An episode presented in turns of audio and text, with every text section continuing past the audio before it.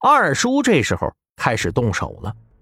他虽为阴魂身，但是身处八卦阵中，倒显得十分威风。老怪物，我看你还有不少手段呢，赶紧用出来吧。二叔回头对着郑老说道：“哎呀，看来今天是挡不住了。也罢，就放你们一条生路吧，先阻止他们。”郑老叹气说道，脸上尽是沧桑之感。阴魂历经千年，早已经被腐蚀的斑驳不堪。这是一种我从未见到过的阴魂状态，他全身上下都是小孔洞。随后，郑老招招手让我过来，他丝毫不在意王大富在干什么，而是把手搭在我的肩膀上说道。小兄弟，我看你命格奇特，这一生很难有富贵。兴许跟我是同病相怜。既然如此，老夫我就将五行方术交给你了。啊，郑老，这合适吗？我脸上有点犹豫，看着旁边的二叔，只见他点头，让我接受。这没办法，既然二叔都点头了，我只好勉强接受。郑老紧闭双眼，只见他的阴魂内有一道道的微弱白气，顺着手臂涌入到了我的脑子里头。恍惚间，我的脑子里头出现了郑老的声音，还有他这一生的影像。就像是电影切换镜头似的，一个接着一个，我沉默的看完了他的一生。郑老的确是个高人，他所修行的法术和一般的道家不一样，而是自创的。当然，万变不离其宗，遵循的还是道家的阴阳五行学说。过了一会儿，郑老悠悠叹气说道：“唉。”今晚过去了，我也该走了。不过老夫的术法有人传承，倒也是欣慰。说罢，他就从我的脑子里头退了出来。我睁开眼睛，猛然感觉到自己格外的强大起来，自信心顿时爆棚。我走向王大富的方向。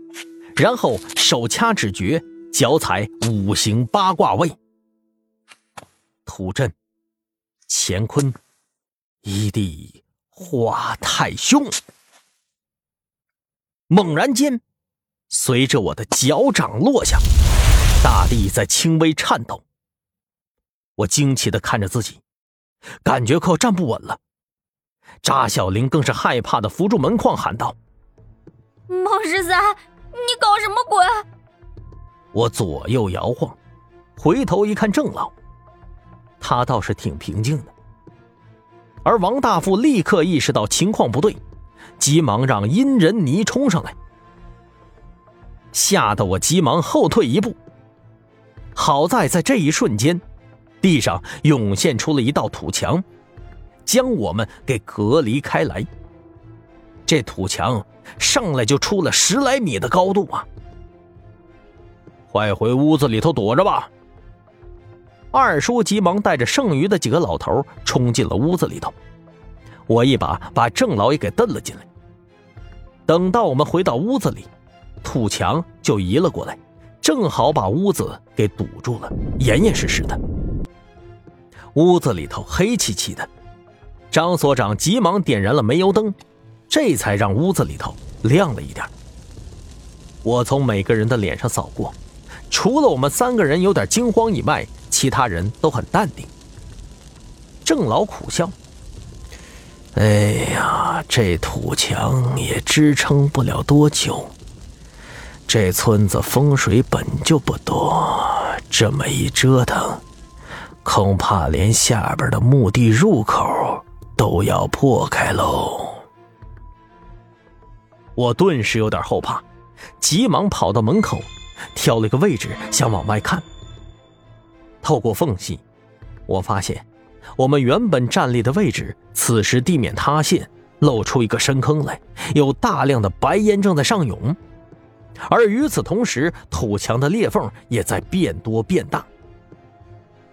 那阴人泥是特别古怪呀，他正在不断的吃着泥土，把我们几个人都给惊呆了。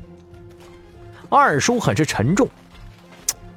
哎呀，我以为这老家伙还和当年一样呢，没想到居然厉害这么多呀！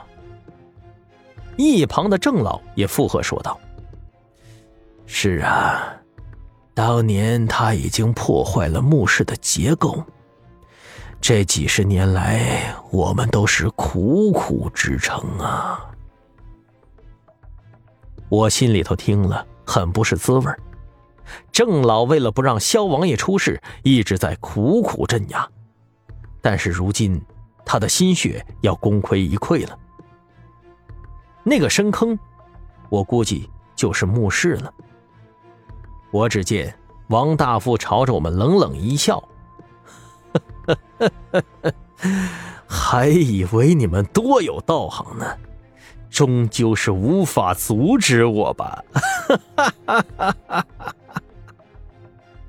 说完，他迈步踏入了深坑之中，而他身后的几人，包括秃子在内，也都跟着跳了下去。